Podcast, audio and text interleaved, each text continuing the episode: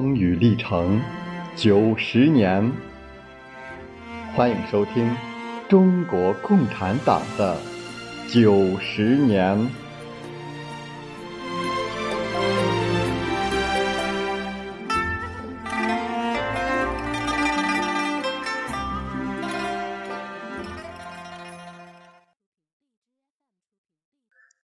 广州革命政府虽已成立两年。但是，一直没有能够控制广东全省。对他构成最大威胁的是盘踞东江、敌视广州政府的陈炯明部。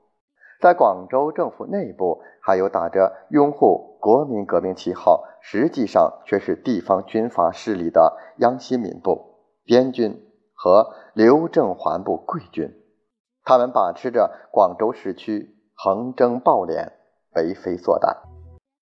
一九二五年初，陈炯明趁孙中山北上，举兵进犯广州。在国共合作下刚刚成立的黄埔军校校军两个督导团和许崇惠部鄂军，在南路击溃陈炯明部主力，控制东江地区，于四月间取得第一次东征的胜利。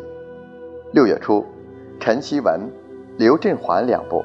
在广州发动叛乱，企图推翻广州革命政府。东征军迅速回师广州，平息了叛乱。七月一号，国民政府在广州成立。随后，黄埔军校校军和驻在广东的鄂、湘、滇军先后改组为国民革命军六个军。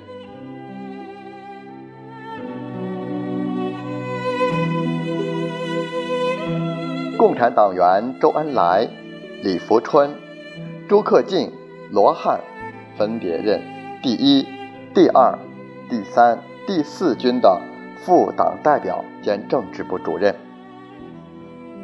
林祖涵担任第六军的党代表兼政治部主任，担负起国民革命军的政治工作。但这些军队的指挥权。仍掌握在蒋介石和其他旧军人手中。早在黄埔军校建立后不久，孙中山在中共广东区委，在孙中山的支持下，以部分党团员作为骨干，由共产党员廖千武任党代表和政治部主任，把大元帅大本营的铁甲车队。改组为一支实际由共产党直接领导的革命武装。一九二六年初，建立了由共产党员叶挺指挥的国民革命军第四军独立团，成为中国共产党直接领导的一支武装力量。这是一支战斗力很强的精锐部队，但它在整个国民革命军所占的比重还很小。从总体上来看，大革命时期，党忽视了对军队指挥权的争取和掌握，这是当时共产党人的一个重大失误。不忘初心，牢记使命。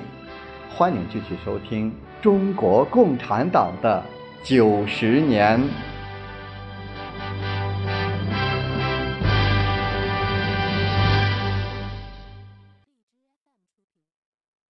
一九二五年九月，原来已被打败的陈炯明残部，趁东征军回师广州的机会，重新占领东江地区。国民政府决定举行第二次东征，任命蒋介石为东征军总指挥，周恩来为总政治部主任。由于得到东江一带农民协会会员的支持，东征军在十一月底全歼陈炯明局部，取得第二次东征的胜利。与此同时，国民革命军另一部南征，消灭了盘踞广东南路和海南岛的地方军阀势力邓本金部。广东全省终于获得统一，从而为举行反对北洋军阀的北伐战争准备了比较可靠的后方基地。与此同时，北方地区的革命运动也迅速发展起来。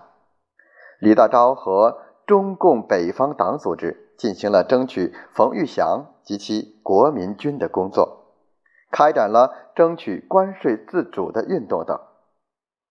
这些斗争显示了北方民众革命意识的觉醒，打击了控制北京的段祺瑞反动政府。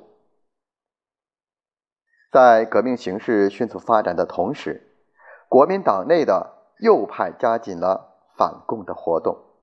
对于即将开始的北伐战争，国民党内部各派由于代表的阶级利益不同，所抱的目的也不同。左派代表工农小资产阶级的利益，主张彻底扫除帝国主义和封建军阀势力，建立各革命阶级联合统治的国家。中派代表民族资产阶级的利益，主张在推倒北洋军阀之后，建立民族资产阶级统治的国家。右派代表抵住买办阶级的利益，力图利用工农的力量，由自己取代北洋军阀，建立。地主买办阶级的统治，左中右三派围绕着坚持还是反对国民党一大的政治纲领，坚持还是反对孙中山推行的联俄联共、扶助农工三大政策，展开了日益激烈的斗争。